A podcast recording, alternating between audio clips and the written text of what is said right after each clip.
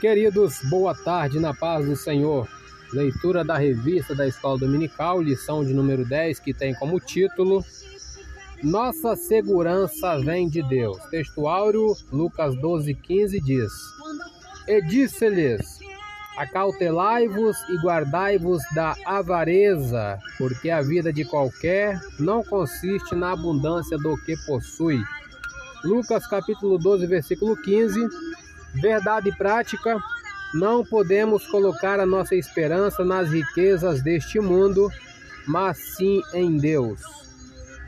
Leitura diária de hoje, quinta-feira. Não coloque o coração nas riquezas. Salmos de número 62, verso 10 diz o seguinte: Não confieis na opressão, nem vos desvaneçais na rapina. Se as vossas riquezas aumentam, não ponhais nelas o coração. Vamos para a leitura da revista, paramos aqui. Tópico 2: A idolatria ao dinheiro. Ponto 1: um, O coração no lugar certo. Nossos corações não podem estar apegados às coisas deste mundo. Nossa esperança e confiança devem estar em Jesus em breve, Cristo voltará para arrebatar a sua igreja e não levaremos nada deste mundo. Porém, as nossas obras serão provadas pelo fogo, conforme está lá em 1 Coríntios capítulo 13, 3, versículo 15. Primeira carta do apóstolo Paulo aos irmãos em Coríntios, capítulo 3, versículo 15. Vamos ler para os queridos. Diz assim a palavra do Senhor. Se a obra de alguém se queimar, sofrerá detrimento, mas o tal será salvo, todavia, como pelo fogo. Continuando a leitura da revista, teremos de prestar contas como um mordomo de tudo que fizemos com nossos bens e talentos, segundo a parábola do mordomo infiel, que está lá em Lucas 16. Segundo a Bíblia de Estudo Pentecostal, a injustiça, a cobiça e o poder estão comumente envolvidos na acumulação e emprego das riquezas deste mundo. Ponto 2. Idolatrando a Mamon. Cristo nos chama para uma tomada de decisão: ajuntar tesouro na terra ou nos céus? Servir a Deus ou a Mamon? Lembre-se de que a dedicação a um destes vai gerar a exclusão do outro pois não há qualquer possibilidade de harmonizá-los. Nosso coração não pode estar dividido entre o que é terreno e o que é espiritual. Deus deseja a lealdade do seu povo. No momento em que o crente escolhe o dinheiro, o conforto e bens que Mamon pode oferecer, certamente sua espiritualidade e comunhão com o Senhor estarão comprometidas. Quem conhece a Deus de modo pessoal jamais fará a escolha errada, pois sabe que ele abomina a idolatria. Êxodo 20, versículo 3 diz: Não terás outros deuses diante de mim. Idolatria é tudo que ocupa o lugar de Deus em nossos corações, não é apenas imagem e escultura, tá, queridos? Tudo que ocupa o lugar de Deus em nossos corações é uma idolatria. Ponto 3. A riqueza condenada por Cristo. Na parábola do rico insensato, lá em Lucas 12, versículo 13 a 21, Jesus aponta três erros cometidos pelo homem. O primeiro erro está no fato de que ele achava que tudo que sua alma precisava era de bens materiais. Em segundo lugar, entendia que a essência da vida consistia nos bens materiais, de modo que isso gerava em seu coração um sentimento de prepotência. E o terceiro erro era acreditar que poderia viver tempo suficiente para desfrutar de tudo, se esquecendo que logo seria intimado para comparecer perante Deus. Jesus condena tanto o egoísmo advindo das riquezas, quanto também a confiança nela, mas, infelizmente, vivemos em uma sociedade dominada pelo materialismo, onde muitos só pensam em lucros e benefícios materiais.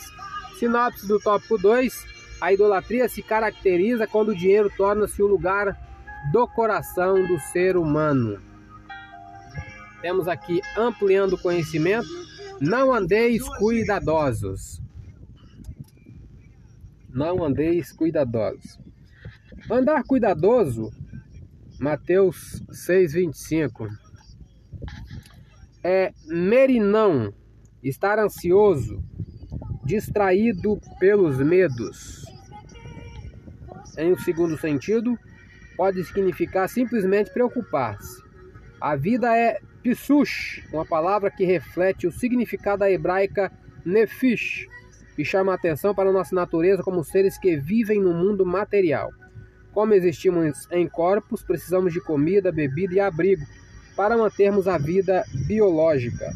Amplie mais o seu conhecimento lendo o comentário histórico-cultural do Novo Testamento, publicado pela Casa Publicadora da Assembleia de Deus, na página 33. Vamos só conferir aqui Mateus 6,25, que foi a base que ele pegou. Vamos ver se está na leitura bíblica em classe. Está assim. Por isso vos digo: não andeis cuidadosos quanto à vossa vida, pelo que haveis de comer ou pelo que haveis de beber, nem quanto ao vosso corpo, pelo que haveis de vestir. Não é a vida mais do que o mantimento e o corpo mais do que a vestimenta? Sou Elias Rodrigues, essa foi mais uma leitura da revista da Escola Dominical. Compartilhe esse áudio com seu grupo de amigos. Que Deus nos abençoe.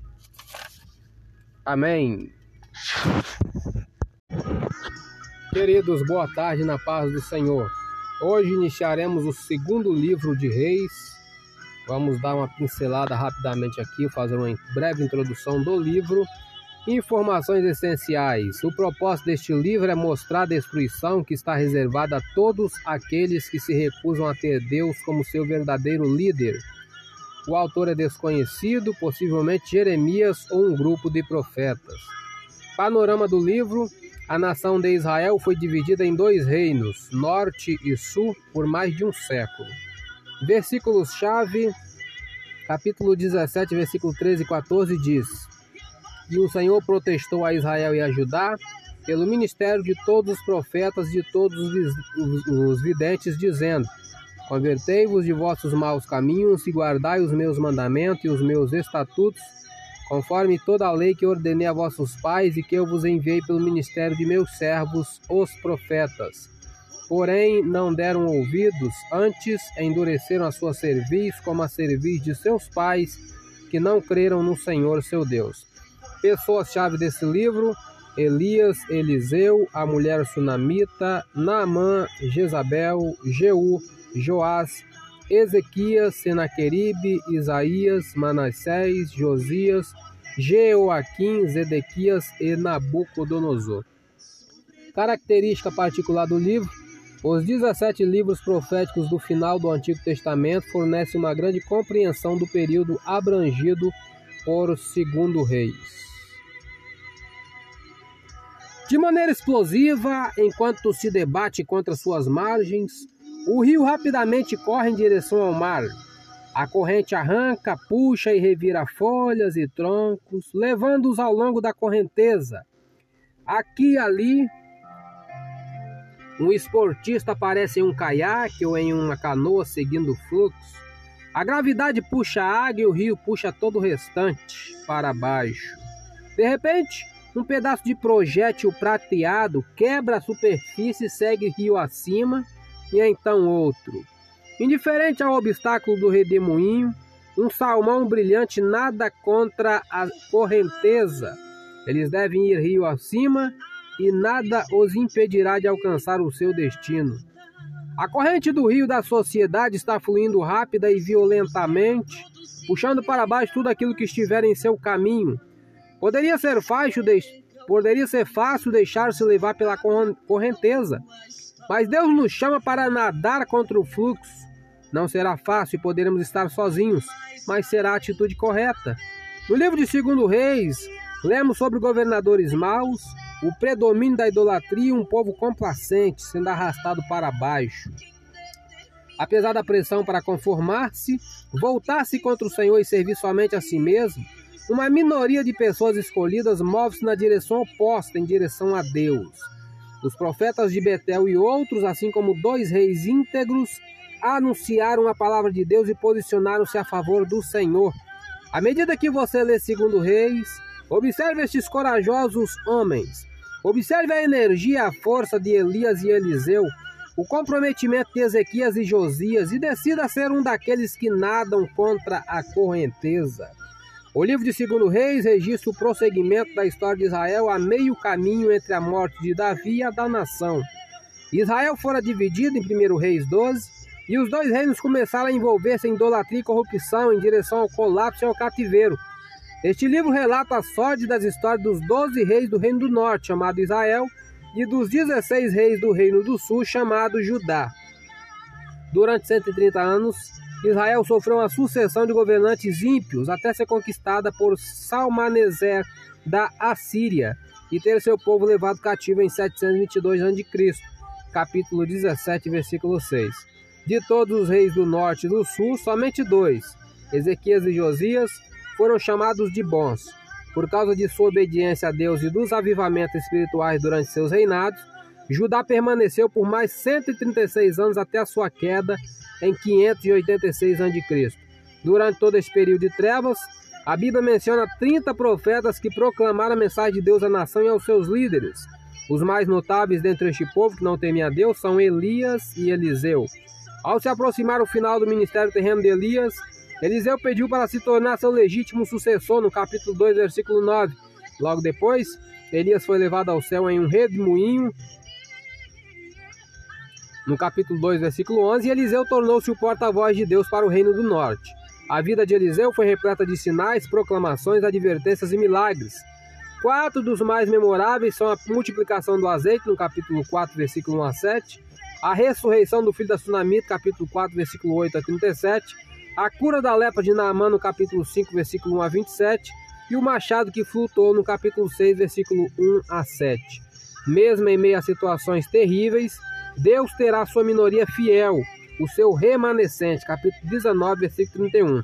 Ele anseia por homens e mulheres corajosos que proclamem a sua verdade. Sou Elias Rodrigues. Essa foi uma introdução é, do que teremos no segundo livro de Reis. Compartilhe esse áudio com seu grupo de amigos. Que Deus nos abençoe. Amém. Segundo livro de Reis, capítulo 1, do capítulo 1 ao capítulo 17, fala sobre o reino dividido. Eliseu inicia seu ministério para o reino do norte após Elias ser levado por uma carruagem de fogo. Eliseu realiza muitos milagres e conclama Israel a voltar-se para Deus. Mas o povo persiste em sua iniquidade. Israel é derrotado pela Síria e o povo do reino do norte é exilado para nunca mais retornar. Este é o final de todos aqueles que ignoram as advertências de Deus, insistindo em andar em seu próprio caminho, em seus desejos pecaminosos. Capítulo 1: Moabe revolta-se contra Israel e Acasias adoece. E depois da morte de Acabe, Moabe se revoltou contra Israel. Comentário do versículo primeiro, pelo fato de terem sido originalmente um só livro, Segundo Reis é uma continuação de Primeiro Reis. A então grande nação de Israel foi dividida em duas porque o povo esqueceu-se de Deus. O livro começa com Elias, mensageiro do Senhor, transladado ou trasladado para o céu e termina com os reinos do norte e do sul levados para o cativeiro. Em 1 Reis, o belo templo de Deus foi construído. Em 2 Reis, ele é profanado e destruído. Nossos governantes são notavelmente similares aos descritos em 2 Reis. As atuais autoridades municipais, estaduais e nacionais não buscam a Deus, e os países são atormentados pelas discórdias. Muitas pessoas seguem os falsos deuses da tecnologia, do materialismo e da guerra. A verdadeira adoração ao Senhor é limitada na terra. No entanto, em nosso mundo caótico e corrupto, temos exemplos de pessoas como Davi, Elias e Eliseu, que se dedicaram à grande honra de Deus e à lei moral, e realizaram uma renovação e mudança na sociedade em que viviam. Mais importante do que isso, podemos olhar para Jesus Cristo, o exemplo perfeito. Para que as nações façam a vontade do Senhor, é necessário que os indivíduos, em particular, façam a obra de Deus. Se o seu coração estiver comprometido com o Senhor, ele trabalhará por seu intermédio a fim de que você realize a obra que lhe foi confiada. Versículo 2: E caiu Acasias pelas grades de um quarto alto que tinha em Samaria adoeceu. E enviou mensageiros e disse-lhes: Ide perguntar a Baal-Zebub, deus de Ecrón, se sararei desta doença. Comentário: Baal-Zebub o Baal-Zebub não era o mesmo Baal, deus cananeu adorado por Acabe e Jezabel, primeiro rei 16. Ele foi um outro ídolo popular cujo templo estava localizado na cidade de Ecrom. Pelo fato deste deus ter sido considerado como possuidor do dom de profecia, Acasias enviou mensageiros a Ecrom para tomar ciência de seu destino. Foram associados a essas entidades poderes sobrenaturais e misteriosos. O comportamento deste rei mostrou sua falta de temor a Deus. Versículo 3 em diante, mas o anjo do Senhor disse a Elias o Tisbita: Levanta-te só para te encontrar com os mensageiros do rei de Samaria e diz-lhes: Porventura não há Deus em Israel para ir desconsultar a Baal Zebub, Deus de? E por isso assim diz o Senhor: Da cama a que subiste não descerás, mas sem falta morrerás.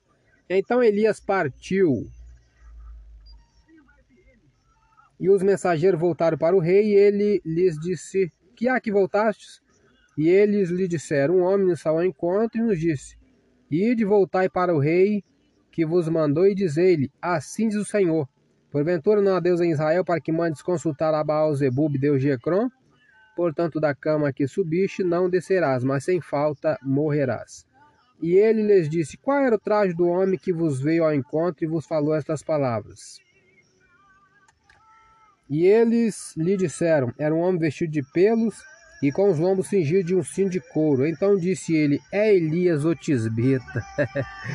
Vemos como os servos de Deus eram conhecidos no passado através de suas vestes, e hoje, infelizmente, está sendo difícil conhecer um servo de Deus pelas vestes, né, queridos? A partir do versículo 9: O fogo do céu consome cem homens. Então lhe enviou um capitão de cinquenta, e subindo a ele, porque eis que estava sentado no fundo do monte, Disse-lhe: Homem de Deus, o rei diz: Desce. Mas Elias respondeu e disse ao capitão de cinquenta: Se eu, pois, sou homem de Deus, desça fogo do céu e te consuma a ti e aos teus cinquenta. Então fogo do céu desceu e consumiu e o consumiu a ele e aos seus cinquenta. Tornou o rei a enviar-lhe outro capitão de cinquenta com seus cinquenta. Este lhe falou e disse: Homem de Deus, assim diz o rei, desce depressa. E respondeu Elias e disse: Se eu sou homem de Deus, desça fogo do céu e te consuma a ti aos teus cinquenta. Então o fogo de Deus, fogo de Deus desceu do céu e o consumiu a ele e aos seus cinquenta. E tornou o rei a enviar outro capitão dos terceiros cinquenta, com os seus cinquenta.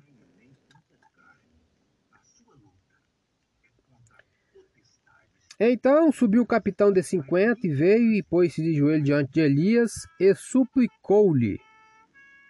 Olha a diferença deste, hein? Pôs-se de joelho e suplicou-lhe e disse: Homem de Deus, seja, peço-te, preciosa aos teus olhos a minha vida e a vida destes cinquenta teus servos. Eis que fogo desceu do céu e consumiu aqueles dois primeiros capitães de cinquenta com os seus cinquenta. Porém, agora seja preciosa aos teus olhos a minha vida. Então o anjo do Senhor disse a Elias: Desce com este, não temas. Levantou-se e desceu com ele ao rei. Eu disse-lhe: Assim diz o Senhor, por que enviaste mensageiros a consultar Baal-Zebub, Deus de Ecrón? Porventura, porque não há Deus em Israel para consultar sua palavra? Portanto, desta cama que subiste não descerás, mas certamente morrerás. Assim, pois, morreu, conforme a palavra do Senhor que Elias falara. E Jorão começou a reinar no seu lugar, no ano segundo de Jeorão, filho de Josafá, rei de Judá, porquanto não tinha filho. Minha pátria, o mais dos feitos de Acasias que tinha feito porventura não está escrito no livro das crônicas dos reis de Israel? Sou Elias Rodrigues, essa foi mais uma leitura da palavra de Deus. Compartilhe esse áudio com seu grupo de amigos. Que Deus nos abençoe. Amém.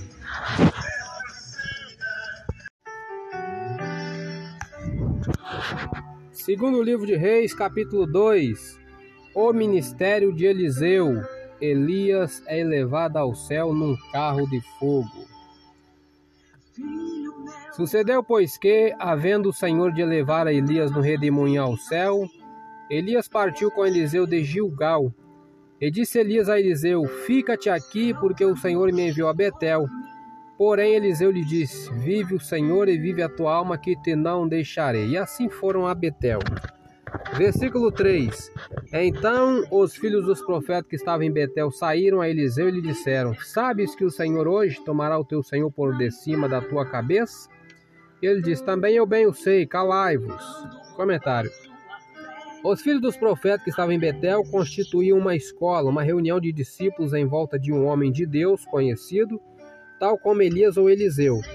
Estes grupos, localizados em todo o país, ajudaram a impedir a onda de, de declínio espiritual e moral da nação que começou sob o reinado de Jeroboão.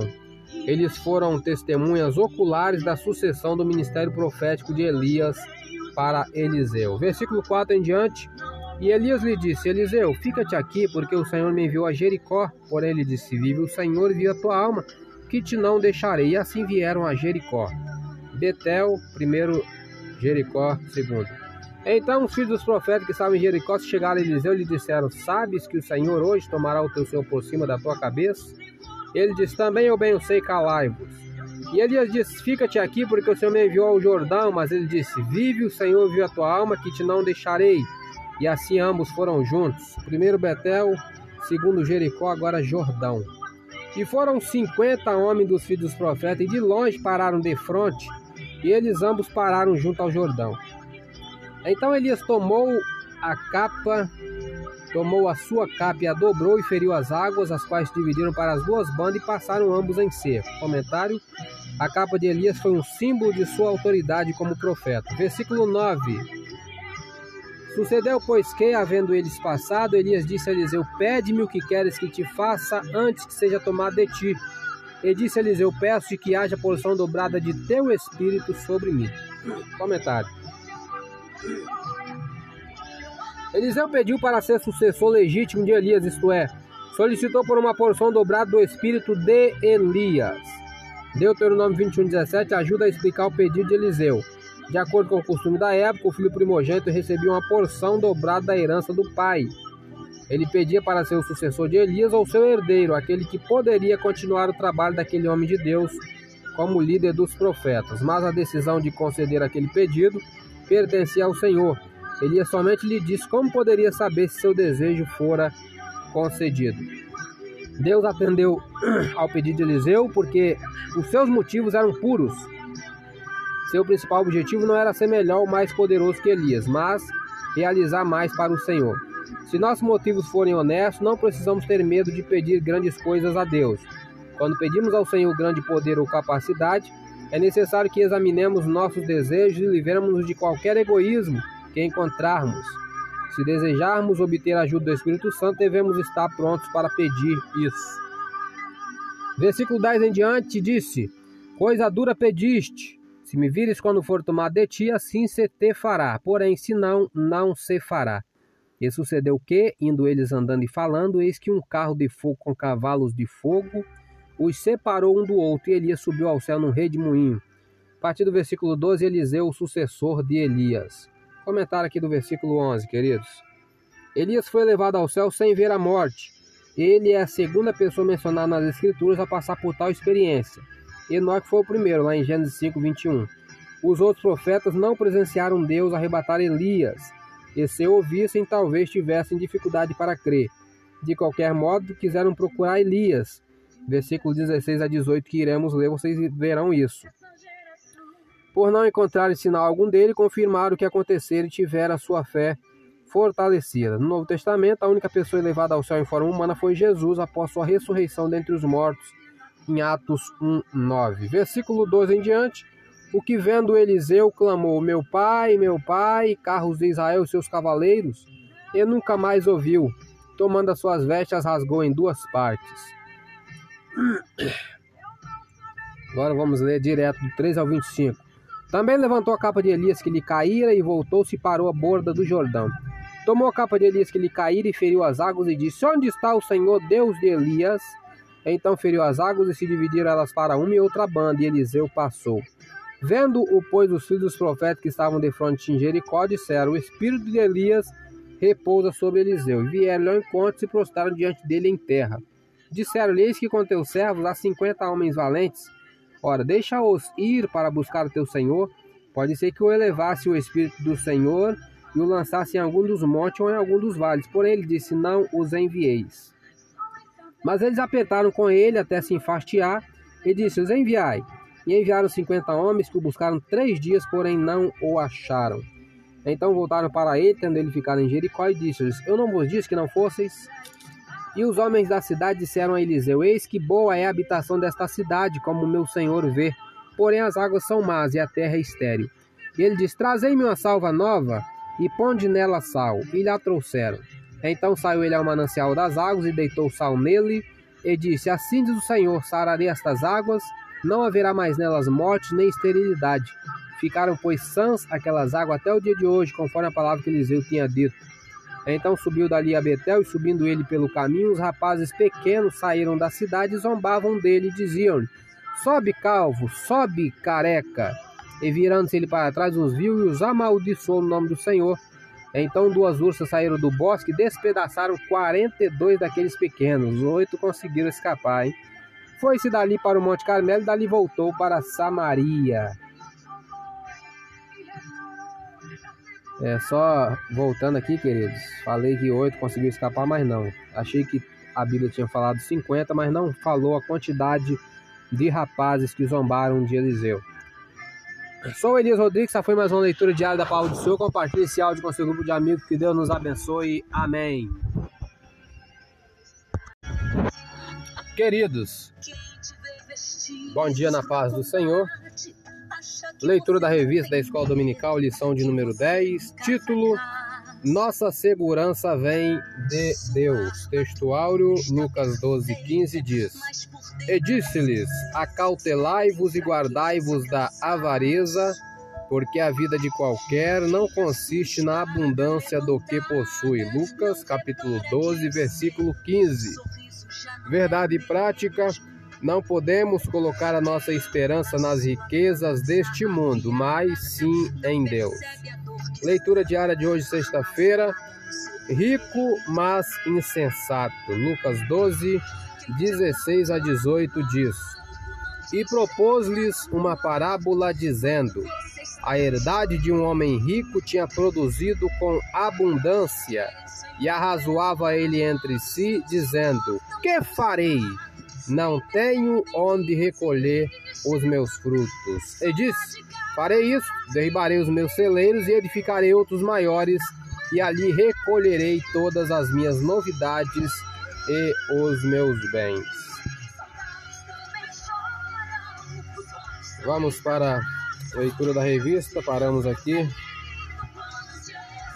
Vamos ler o auxílio bibliológico. Não perca o foco. Se não tivermos cuidado, podemos acabar nos preocupando com problemas mundanos e perder o foco em Deus. Jesus sabia o quanto isso nos seria tentador, por isso, em seu maior sermão registrado, ele se assegurou de que seus seguidores soubessem que deveriam determinar as prioridades apropriadas. A vida é muito atarefada para a maioria de nós se você tem as preocupações adicionais de cuidar de outra pessoa com uma doença ou deficiência permanente, a vida pode se tornar quase um borrão. Muitas vezes é difícil manter a perspectiva, manter as prioridades e manter o foco nas coisas que realmente importam. Jesus quer que seus discípulos de então e de agora saibam que temos uma vantagem sobre nossos amigos e conhecidos que não têm vida espiritual um relacionamento com Deus através de Jesus. Ele quer que saibamos que podemos manter o foco onde deve estar, em Deus.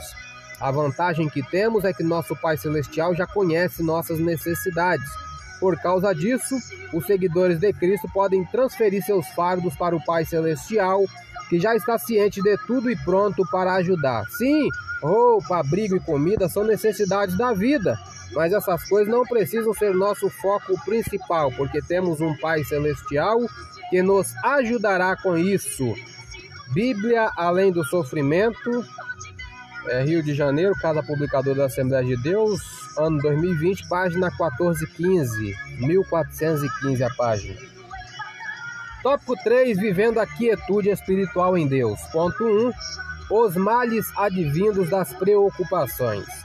Devemos estar sempre alerta, pois não é somente mamon que pode nos levar à queda, mas as preocupações demasiadas com o futuro e com a nossa subsistência podem comprometer a nossa vida espiritual e a nossa saúde mental. A preocupação demasiada com o futuro revela falta de confiança em Deus. mesmo em tempos difíceis, não podemos viver preocupados e ansiosos, pois temos um Deus que tem cuidado de nós, suprindo as nossas necessidades. Ele já nos concedeu a salvação e proverá tudo de que precisamos. Salmo 23, primeiro diz: O Senhor é meu pastor e nada me faltará. Não podemos viver como Marta, que poderia estar nos pés de Jesus, mas optou andar distraída em muitos serviços. Está lá em Lucas capítulo 10, versículo 38 a 41. Quando não temos equilíbrio, a preocupação e o serviço em excesso roubam a nossa comunhão com Deus. Precisamos trabalhar e servir ao Senhor, mas jamais podemos nos esquecer de que a nossa tarefa mais importante é a nossa devoção e adoração a Ele. Ponto 2. Vivendo sem inquietação. O materialismo afastou o homem de sua quietude, da simplicidade, do contato com a natureza, da qual poderia extrair grandes e preciosas lições para a sua vida. Para mostrar que não devemos estar inquietos, Jesus usa como referência as aves. Elas não semeiam, não colhem, nem ajuntam em celeiro, mas o Pai Celestial as sustenta. Só podemos viver sem inquietação quando tomamos consciência de que somos filhos de Deus e que seu cuidado é especial para conosco. Os que vivem com maus pressentimentos, em aflição, angústia, preocupando-se indevidamente pelo que vai acontecer no dia seguinte, estão ignorando as promessas divinas. Que venhamos a lançar toda a nossa ansiedade sobre Deus, pois Ele é quem cuida de nós, conforme Filipenses 4, versículos 6 e 7, 1 Pedro 5, 7. Vamos fazer uma conferência desses versículos para terminar.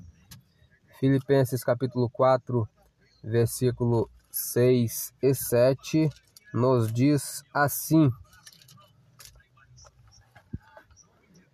Não sejais ou não estejais inquietos por coisa alguma, antes as vossas petições sejam em tudo conhecidas diante de Deus pela oração e súplicas com ação de graças.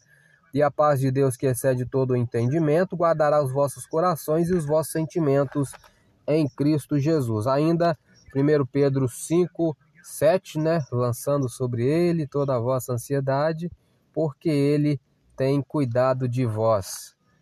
É isso mesmo, conferi aqui exatamente isso que acabei de falar. Essa foi a leitura da revista da Escola Dominical. Sou Elias Rodrigues. Compartilhe esse áudio com seu grupo de amigos. Que Deus nos abençoe. Amém.